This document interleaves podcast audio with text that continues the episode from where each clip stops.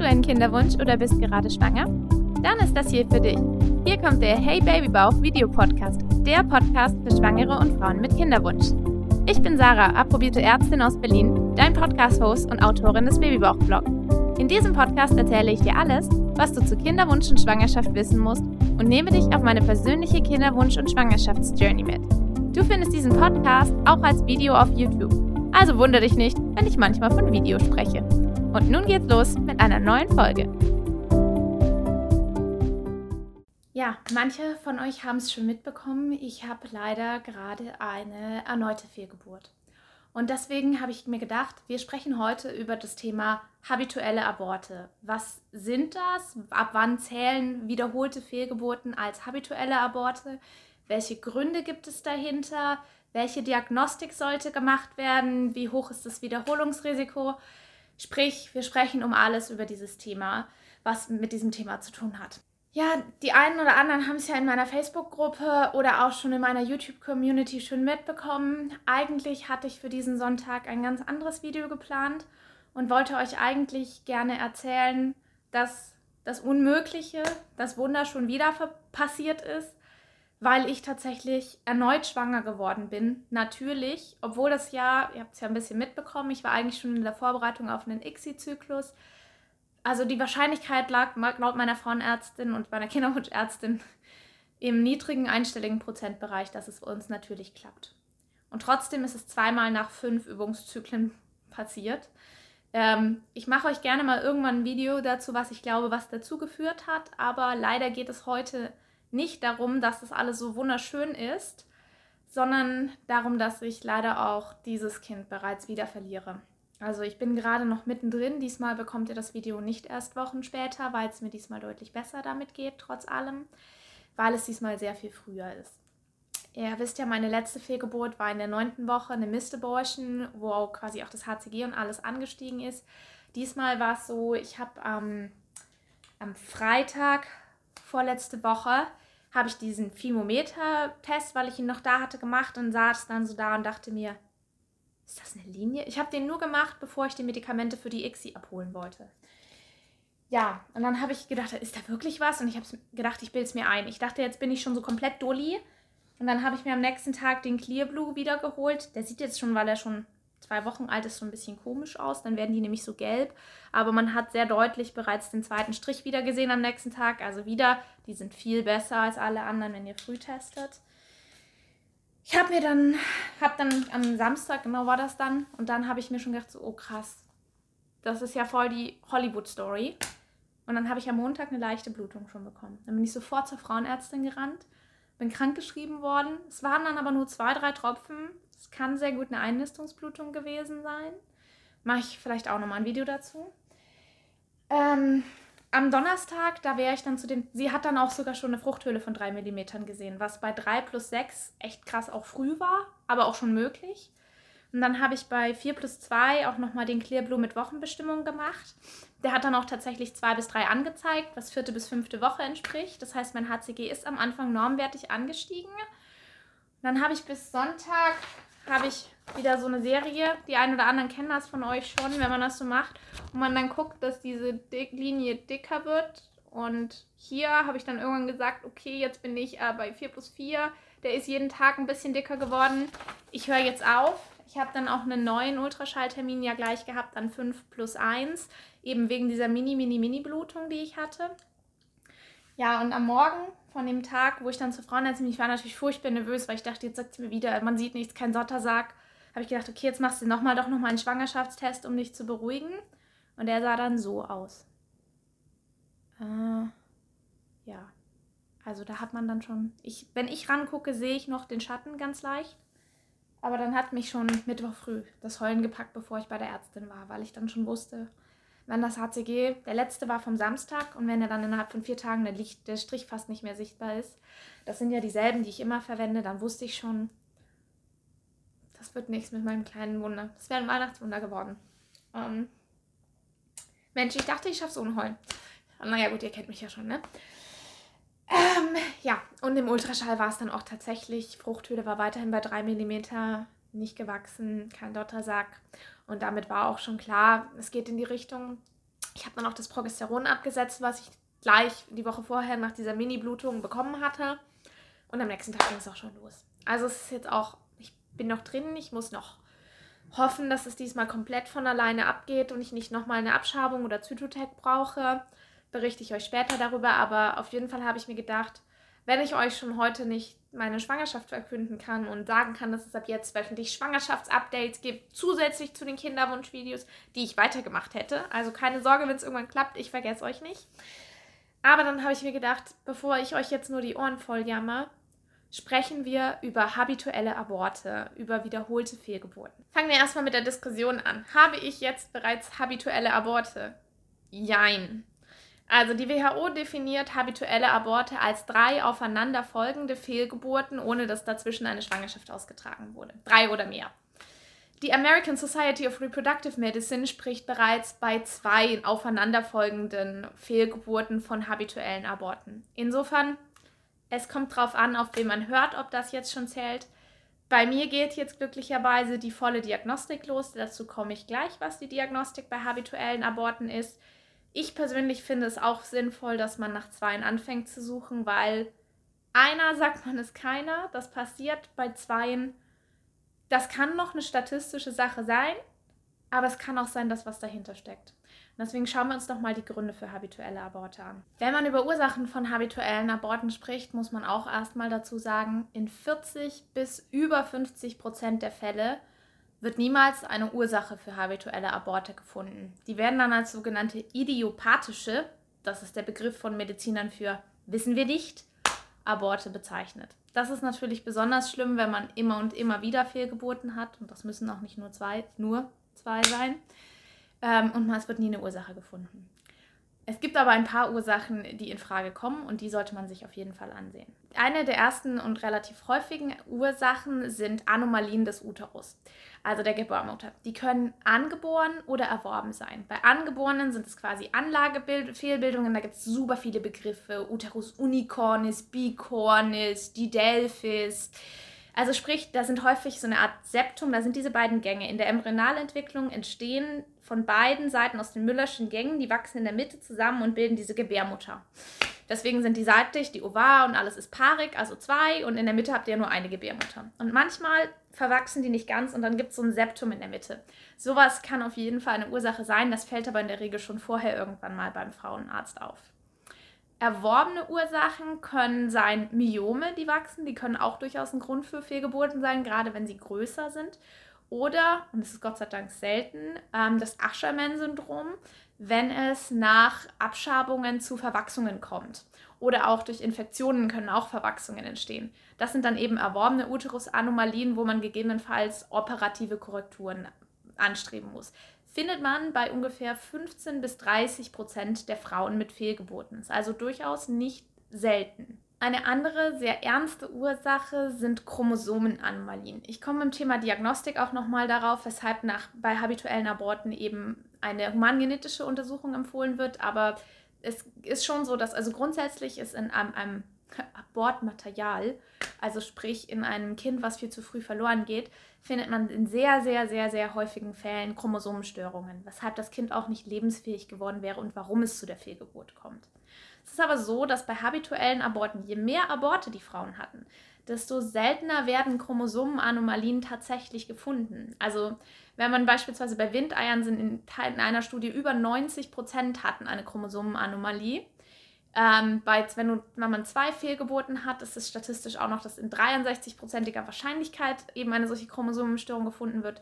Bei Frauen, die allerdings über 10 Aborte hatten, und ich will mir das nicht vorstellen, ähm, ist es so, dass nur noch in 11% eine Chromosomenfehlbindung gefunden wird. Das heißt, bei diesen Frauen ist meistens eine andere Ursache Grund.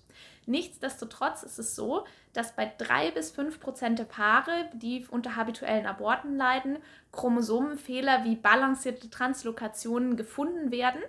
Das heißt, die Eltern haben eigentlich schon einen Chromosomenfehler, der aber quasi nicht auffällt, der aber, wenn sich dann zwei Materialien wir mal, von Eizelle und Spermium verschmelzen, dazu führen kann, dass es in der Eiz, in dem befruchteten in der befruchteten Eizelle zu einem Ungleichgewicht von DNA-Material kommt und damit dann zu einem eben nicht lebensfähigen oder ja, sehr stark eingeschränkten Embryo und daher sind zytogenetische Ursachen eine der möglichen Ursachen für habituelle Aborte. Aber eine andere Sache ist noch viel häufiger und zwar die Gerinnungsstörungen.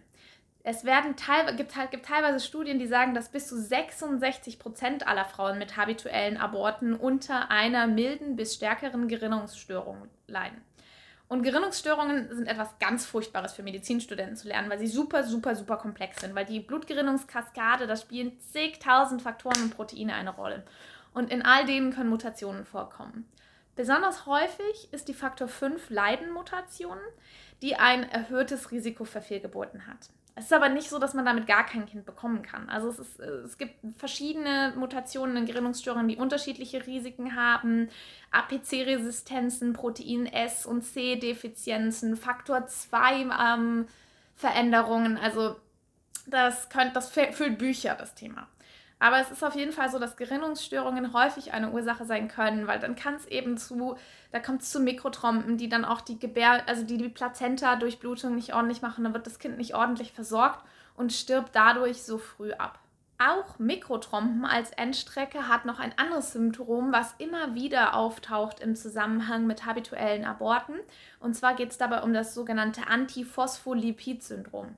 Und dabei, Dr. House-Fans, aufgepasst, ähm, wird Lupus-Antikoagulanz und Adi- und Antikardiolipin-Antikörper im Blut nachgewiesen.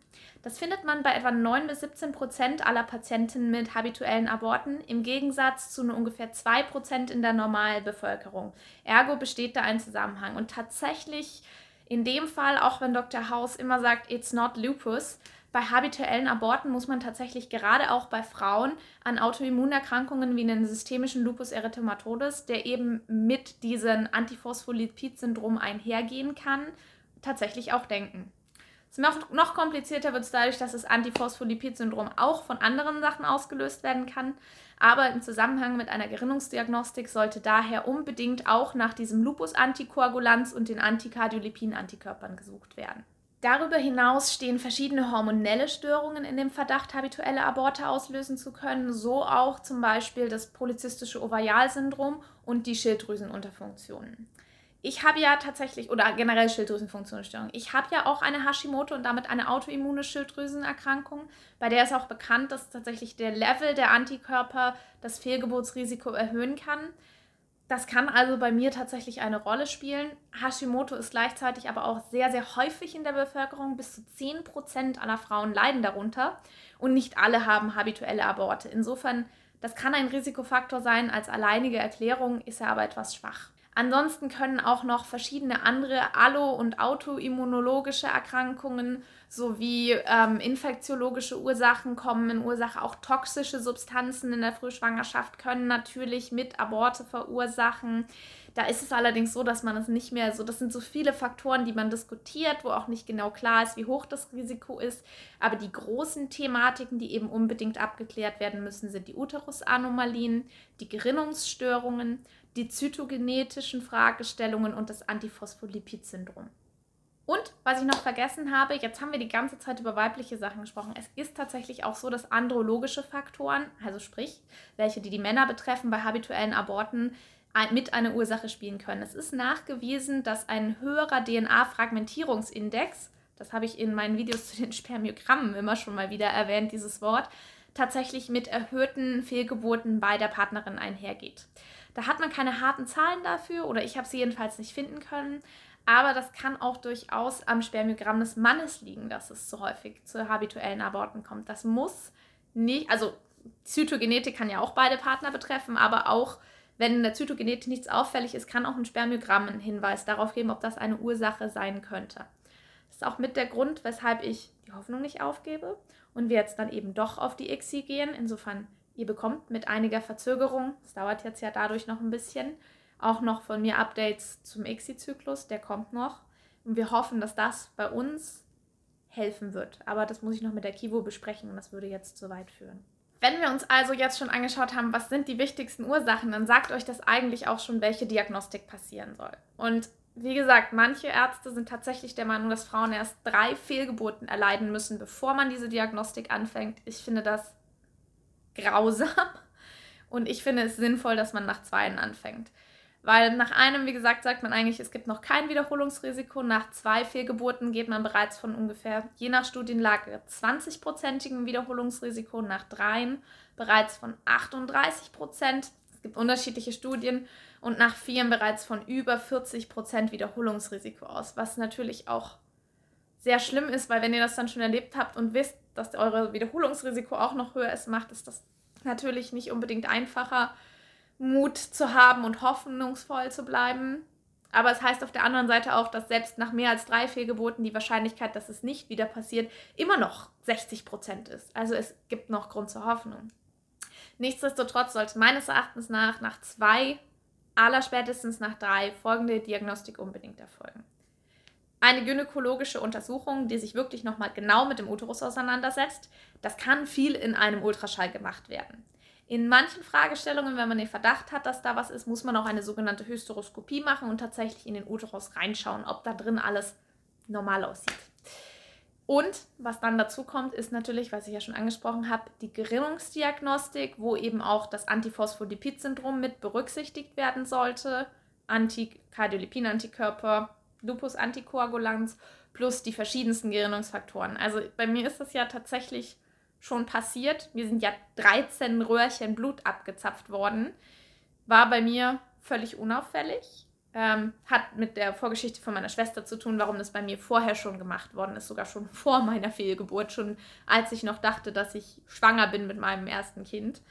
Also, oder auch war zu dem Zeitpunkt. Ähm, ist diese ganze Diagnostik schon gemacht worden. Ich werde jetzt aber auch nochmal in die Gerinnungsmedizin gehen, weil jetzt die Fragestellung kommt, ob bei mir aufgrund dieser Situation auch ohne einen Befund in der Gerinnungsmedizin eine Heparinisierung in einer nächsten Schwangerschaft gegebenenfalls sinnvoll sein kann.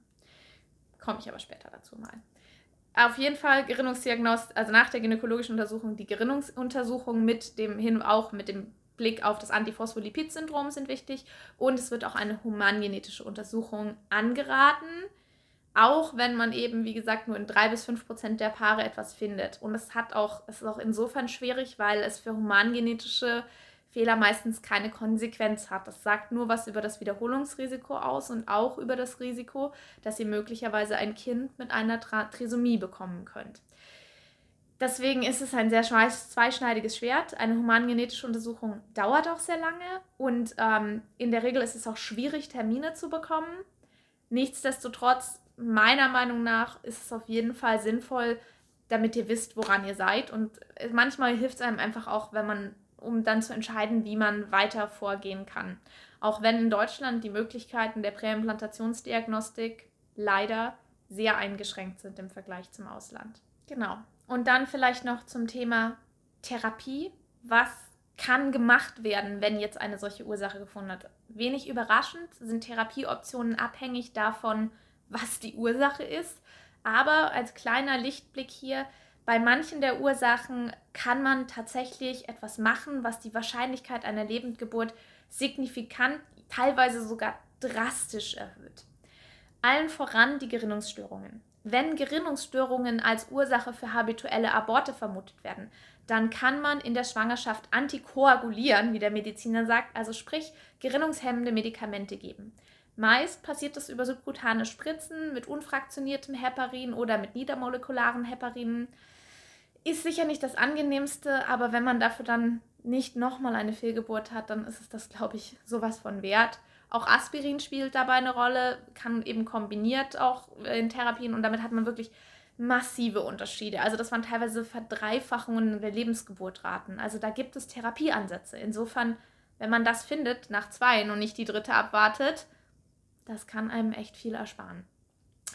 Ebenso ist es auch, dass beim Antiphospholipid-Syndrom gibt es auch eine spezifische Therapie und zwar kann man intravenöse Immunglobuline geben. Wie das funktioniert, erkläre ich euch jetzt nicht.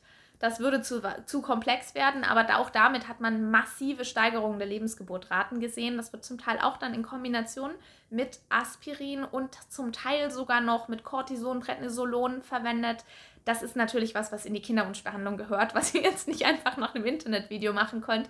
Aber ich will euch Mut machen, wenn so etwas gefunden wird, dann gibt es Therapieansätze, die euch helfen können und die die Wahrscheinlichkeit erhöhen, dass ihr bald dann euer Regenbogenbaby bekommt. Liegen anatomische Ursachen vor, wie eine Uterusanomalie, kann diese gegebenenfalls operativ ähm, korrigiert werden. Das ist natürlich etwas weniger angenehm, ähm, weil es auch zum Teil dann wirklich nochmal Wartezeiten beinhaltet nach einer OP. Nichtsdestotrotz gibt es auch da natürlich Möglichkeiten und ebenso, wenn hormonelle oder ähm, ja, hormonelle Ursachen eine Rolle spielen, dann kann man zum Teil bei den Schilddrüsenmedikamenten zum Beispiel sind sehr wichtig, wenn eine Schilddrüsenunterfunktion vorliegt, kann L-Tyroxingabe wirklich auch die Wahrscheinlichkeit einer Fehlgeburt senken. Deswegen lasst euch von niemandem einreden, dass ihr kein Schilddrüsenhormon benötigt, wenn ihr eine Schilddrüsenunterfunktion habt. Das ist sehr wichtig und kann euch das ersparen. Und auch sonst gibt es auch grundsätzlich eine gute Versorgung mit Vitaminen. Es gibt auch einige die sagen, Vitamin B6, B12 kann tatsächlich dabei auch noch ein bisschen helfen, gerade wenn da solche hormonellen Sachen. Da sind halt die Datenlagen super schwer. Deswegen möchte ich euch jetzt nicht sagen, nehmt dieses Vitamin, damit könnt ihr es verhindern. Aber da gibt es durchaus einige Sachen, die noch zusätzlich gemacht werden können, um die Risiken zu senken oder zumindest ähm, ja, die besten Voraussetzungen zu schaffen. Auch die Folsäuregabe ist ganz klar ganz wichtig, aber die empfehle ich euch ja sowieso schon die ganze Zeit. Ja, und als letztes. Ähm, damit sind wir heute, glaube ich, durch. Ähm, möchte ich euch nochmal auf meine Facebook-Gruppe hinweisen. Wir sind inzwischen eine richtig coole Community von vielen Frauen geworden. Ich habe auch dort, als ich es mitbekommen habe, mit den Frauen darüber diskutiert, was gerade bei mir passiert ist. Ich diskutiere dort auch mit anderen Frauen, andere teilen auch ihre Erfahrungen.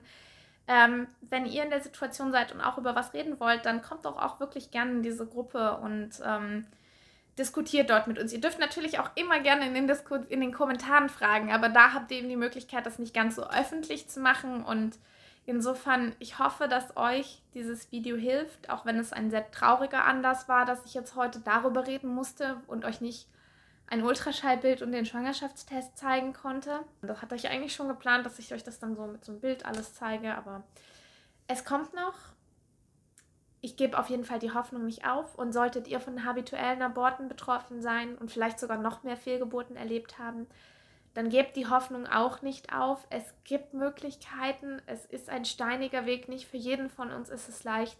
Aber ich glaube daran, dass ich es schaffen kann und auch, dass ihr es schaffen könnt. Und deswegen, es ist hart, aber die Hoffnung stirbt zuletzt. Und in dem Sinne, verabschiede ich mich von euch und hoffe, dass ich nächstes Mal ein bisschen besser drauf bin. Aber ich denke, ihr versteht's. Und jetzt dürft ihr mir noch die Daumen drücken, dass ich es diesmal zumindest von alleine schaffe.